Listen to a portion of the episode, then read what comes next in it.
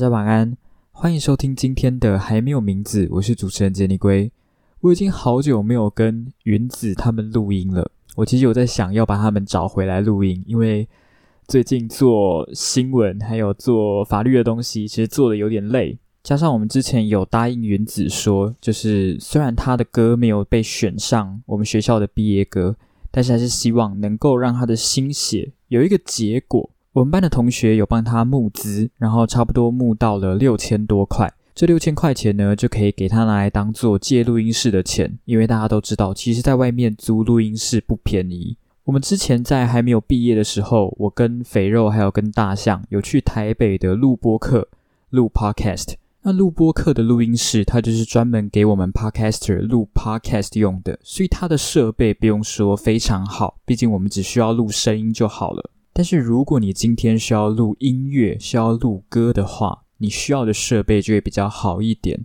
我们上次去录播课录音，两个小时是一千块，这还是在有打折的情况下。所以说，今天想要录毕业歌，它需要的经费只会更多而已。那在这边呢，还是要替云子跟所有有捐款的同学说一声感谢。就非常感谢你们愿意让云子有这个机会把这首歌曲最完美的一面给呈现出来。这笔钱呢，我们也不会直接拿给云子，我们会放在大象那边。如果用完之后有多余的钱，我们也会好好讨论要如何去善用这一笔钱，可能把它拿去拍 MV 啊，或者是什么。关于这个部分呢，我们会再做讨论。那么接下来的时间呢，我们就要进到今天的说书节目了。我们今天要讲的这一本书叫做《写给年轻》。法律的背后是爱。这本书的作者很特别哦，他叫做苏儿珍，本名叫苏明渊。他是一位律师，他的副业是一位歌手。他在桃园开设了一间律师事务所，从他当上律师到现在，已经受任了上千起诉讼案哦，是一位非常有经验的律师。他在青少年的时候开始以音乐的方式来谱写生命当中各式各样的经验。也曾经发行过自己的专辑，他还曾经为苏家全跟蔡英文创作还有演唱竞选的歌曲。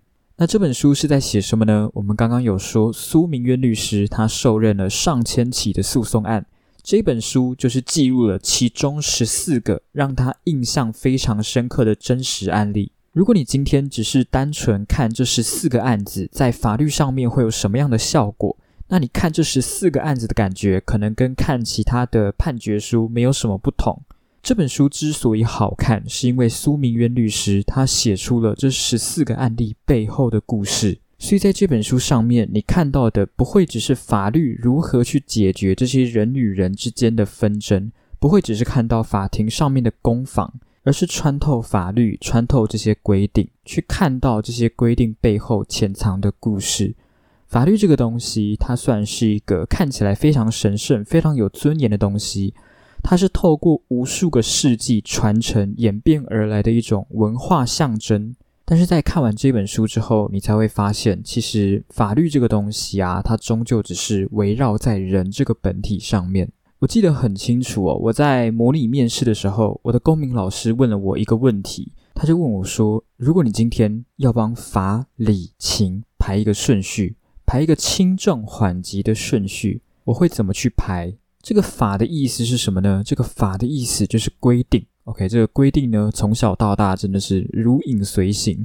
在小的时候，可能有所谓的家规家训；到了学校，有所谓的校规；那出了社会，就是大家很常听到的法律。这个理代表是什么？这个理代表的是一种核心的主旨、核心的概念。情呢，也就是人与人之间的情感。那我排出来的顺序是礼法情，因为我们刚刚就有讲到，礼是一种核心主旨嘛，它就像是一件事情不可动摇的本质，所以一定是要放在第一顺位的。所以绝大多数的人也会选择将礼放在第一顺位。比较难的是法跟情，到底谁要排第二，谁要排第三？那我个人是选择把情放在最后，原因是因为我个人觉得说情这个东西，它其实是很容易产生变化的，是一种充满不确定性而且不客观的东西。如果今天选择让情超越法规，那其实法规就会形同虚设。但是我们又不可以完全把情这个东西给忽略掉。我不知道为什么有些人会觉得说，诶，今天身为法官啊，身为检察官，身为法律人，你就一定要保持绝对的理性。我是真的不知道为什么有些人会有这种想法。今天你只要是人，你有情感，你有欲望，你就绝对不可能保持完全的理性，绝对不可能。就连法律这个东西，它也不会是绝对理性的。我们就以刑法这个手段这么强硬的法律来说，它有没有比较感性的部分？也是有啊。像刑法的五十九条就有写到，如果今天犯罪之情状显可悯恕，可以最低度刑；人嫌过重者，是可以酌量减轻其刑的。这句犯罪之情状显可悯恕，它在实务上的见解是，被告全部的犯罪情状予以审酌。在客观上足以引起社会上一般人的同情，它就是一个比较偏感性的部分。当然，同时也是为了节制刑罚的严厉。法律人也不会是绝对理性的，法官跟检察官也是。之前有一个发生在云林的悲剧，有一个老农妇，她照顾重残瘫痪的儿子三十多年，三十多年哦，没有一天间断。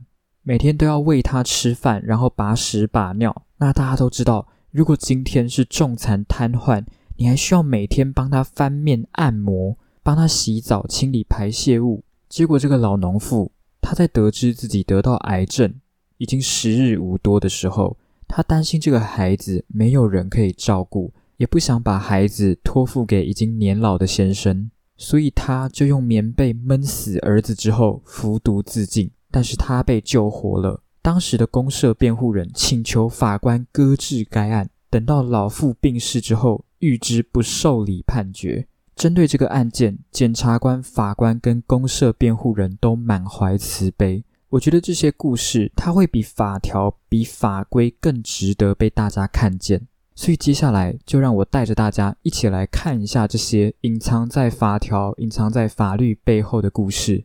接下来要跟大家分享的第一则故事叫做“请让我照顾你”。在这一则故事的一开始，苏明渊律师就直接写道：“他办过很多的离婚案件，但唯独这个案子超过了他的想象。有一位先生，他带着太太委任律师撰写的离婚起诉状，找到了苏明渊律师。苏明渊律师在看完这份诉状之后，直接跟先生说。”这个案子不需要花钱去委任律师代理诉讼，你自己去开庭就可以了。为什么苏律师会这样说？是因为这份书状的内容写的都是先生不愿意帮忙做家事，双方的观点跟看法南辕北辙，先生心情不好时不爱说话等等的，都是写一些不会被法院认可的芝麻小事。就上述的这些事由，是不会说服法官判准离婚的。而且这些离婚的理由非常难去证明，举证责任很难达成。这位先生听完之后就沉默了一会儿，最后还是决定委任苏律师，原因是他没有开过庭。经过先生的再三请托，苏律师还是决定接下这个案子。而苏律师也跟先生说：“你的太太似乎非常想要跟你离婚，会不会她已经不爱你了，或者是随着岁月的消磨，她对婚姻已经没有任何的憧憬？”你有没有想要成全他？但是先生认为自己经营这个婚姻已经持续了十年的时间，他也觉得他一直以来都爱着自己的妻子。无论今天妻子因为什么原因提起离婚，他都实在想不透，也无法理解其中的原因。律师就很纳闷啊，难道你都没有问过你的太太，为什么他会想要跟你离婚吗？但是律师的这个疑问，仿佛就像是一根针一样，戳到了先生的痛处。他的眼泪就这样流了下来。在他的心情比较平复之后，他决定把这段时间的事情说出来。事情是发生在一个月前。那一天，先生为了帮朋友搬家，忘记和太太的晚餐约定，两人就因为这个原因发生争执。吵完架的隔天，一回到家，先生就发现太太在钥匙柜里面留下了一张纸条。这张纸条的大意是，他再也无法忍受双方的婚姻。需要一段时间独自静一静，想一想，希望先生不要担心。那先生在看完这张纸条之后，他就去看了一下房间，他发现太太只是简单的带走一些行李，然后就仿佛人间蒸发一样，没有任何的讯息。经营贸易公司的先生呢，底下有十几位的员工，他非常崇尚自由，一直以来也都是一个活动力非常强大的人，经常会和朋友喝喝小酒、打打球。他的太太从结婚前就是高业绩、高职位的美容产品直销商，除了上班之外，大部分的时间都是待在家里，偶尔看看书、做做菜，算是一个很典型的居家女性。只是太太的身体状况一直以来都不是很好，加上家族有病史，父母都是因为癌症去世，所以医生建议她不要生育。也因为这个原因，他们没有任何的孩子。非常幸运的是，双方的经济状况都非常不错，从来没有因为钱的事情而操心。他们平常的相处模式就跟一般的夫妻一样，偶尔会因为一些事情斗斗嘴。最多因为争执，所以冷战几个小时，事情就这样过去了。他们彼此都很珍惜对方，也没有做任何对不起对方的事，也没有出轨。先生实在想不透，为什么今天妻子会想要跟他离婚。这个时候，先生说道：“我们的个性的确有一些差异，但是两个不同性格的人结合，不就是婚姻的基本构成吗？互相学习、容忍、修正与成长。几年前。”我的太太曾经问过我：“如果有一天我老了、病了，躺在床上需要别人照顾，你会舍弃你的朋友，专心照顾我吗？”当时的我顽皮的回答：“到时候你就知道了。”没想到他居然生气了，说我是个不适合婚姻的男人。所以，如果硬要从我的婚姻当中找出问题，最多最多就是个性上的差异吧。听到这里，我们大概可以知道。在这一段婚姻里面，会有小小的争执，还有冷战，但是这些事情基本上所有的婚姻都会碰到。最大的问题就在于这个婚姻怎么会高速坠毁？而且最奇怪的是，另外一半就这样不见了。其实听到这边，律师自己也有很多的问题：太太真的会因为这些小事然后选择离婚吗？难道这位太太的委任律师没有告诉他，这些鸟事没有办法构成离婚的要件吗？还是说，离婚其实只是一种形式上的宣誓，其实背后有别的目的存在。一个月之后，法院开庭，律师跟先生都有到场，可是他的太太却没有到场。虽然说这件事情先生早就已经预料到了，但是当实际的情况是太太真的没有出庭的时候，先生是真的感受到有一点落寞的。那反正这一次开庭的目的，就是为了要厘清请求离婚的依据是什么。这边呢，请求离婚的依据就是难以维持婚姻的重大事由。但是当法官听到就是律师说什么先生不爱做家事啊，双方观念不合的时候，法官自己也觉得很莫名其妙，甚至还直接问到说：“诶，这个大律师，这是难以维持婚姻的重大事由吗？”对方的律师呢就顿了一下，然后就说了一句：“呃，是的。”那法官听到之后呢，就说：“好，那原告会具有举证责任嘛，所以说你们必须要举证。举证说这些事情确实是难以维持婚姻的重大事由，并且在下一次开庭呢要提出证据。那苏律师也抓紧这个机会，赶快去问，就是太太的律师说：，诶，太太现在人在哪边啊？那离婚的理由真的是因为这些事情吗？结果一问才知道，这位太太真的只有跟这位律师见过一次面。”之后就再也没有跟律师联络过，所以说律师自己也不知道这位太太现在人去了哪边，人在哪里，而离婚的理由也真的就是上述说到的这些。这件事情大概过去一个月之后，在某一个夜晚，苏律师就接到了这位先生的电话。那先生在电话里面就非常紧张，然后跟律师说：“就是苏律师，我终于知道我太太的下落了。”原来，在上一次开庭完之后，先生就用尽各种方式，希望透过蛛丝马迹能够找到太太。他去电信公司请求调阅他的手机通讯记录，他到银行请求查询他的提款明细，期待能够透过这些蛛丝马迹找到他联络的对象，或者是他提款过的地点，但是都被以保护个人资料为理由拒绝了。先生在电话里面说道：“但是今天我接到他的信用卡账单了。自从他离家之后，他的信用卡完全没有任何的交易记录，直到这个月。而大部分的消费记录都是在同一家大医院附设的药妆店。他买了一些医疗用品，还有营养品。我想去这一家店询问看看，你可以陪我去吗？”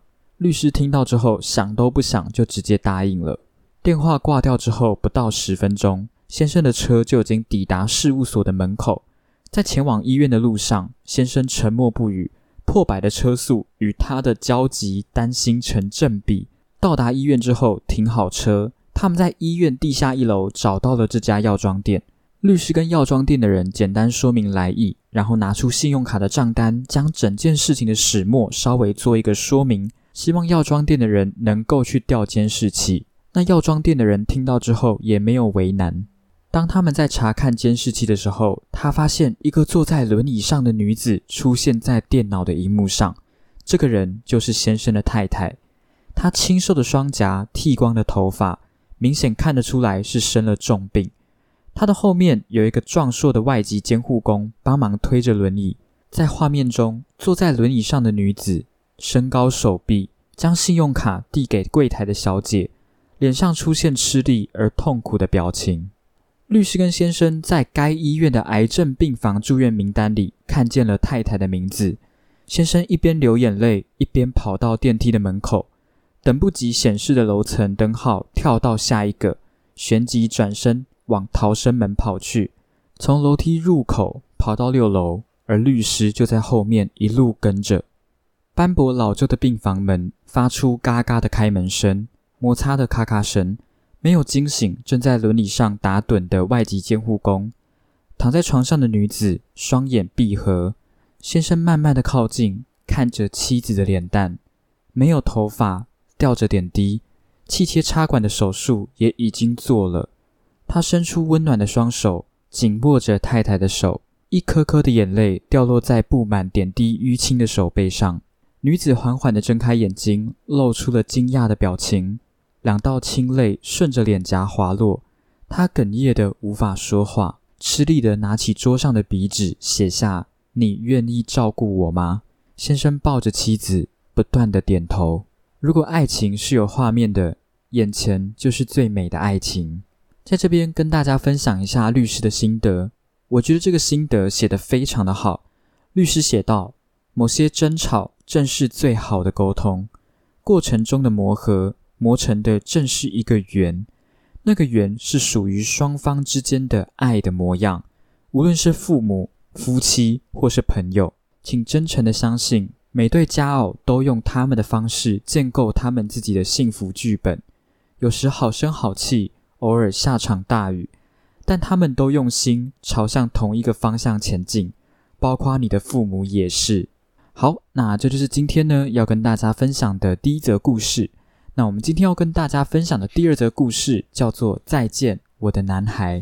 在这一则故事的一开始，律师就直接写道：“再见有两种意思，一种是再次相见，是一种喜悦；而另外一种是离别，是一种不舍。”有一些离别是自己的决定，有些离别则是身不由己，连说再见都会不舍得哽在喉间。在几个星期前，苏律师接到了一个案件，这个案件的主角呢是一个十二岁的男孩，他要离开自己的家人，带着两个塞满爱的行李箱，离开最爱他的父亲 A 先生。事实上，小男孩完全不想要离开。他哭着希望 A 先生能够留下来，能够留在父亲身边。然而，这个最爱他的父亲 A 先生，并不是他的亲生父亲。A 先生今年大概四十岁，经由朋友的介绍来找苏律师委任案件。那天是阴冷的雨天，他的神情充满了不安，坐在会议室里，低着头，一语不发。随后，A 先生就讲到。十二年前，我们离婚了。那时我们的婚姻还不到三年，虽然没有什么严重的争执，但是婚姻的共同生活让我们清楚彼此不适合。在离婚的时候，他们没有孩子，但是问题是，就在签字离婚、办好登记后不到一个月，前妻就打电话告诉我，她已经怀孕两个月。由于我们两人都是虔诚的天主教徒。就算当时的状况和情绪都很复杂，也没有想要把孩子拿掉，因此小孩就在离婚之后的七个月出生了。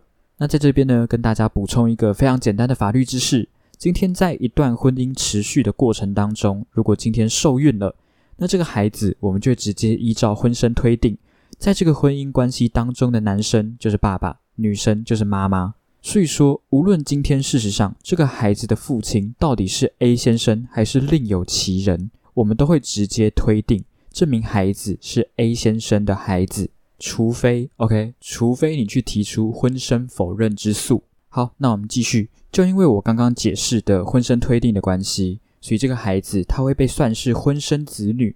因为这个原因呢，这个孩子就跟 A 先生姓。加上因为 A 先生的前妻经济状况不好，所以就是由 A 先生当做监护人。A 先生为了这个孩子，这十二年来都没有再婚，全部的心力都放在孩子身上，陪他写功课、拼拼图，教他怎么骑脚踏车，带他出国旅行。一起打球、逛夜市、做家事，就是希望能够参与他任何的成长过程。我们的感情像朋友，又像兄弟，什么话题都可以聊。而且阿公阿妈也非常疼他。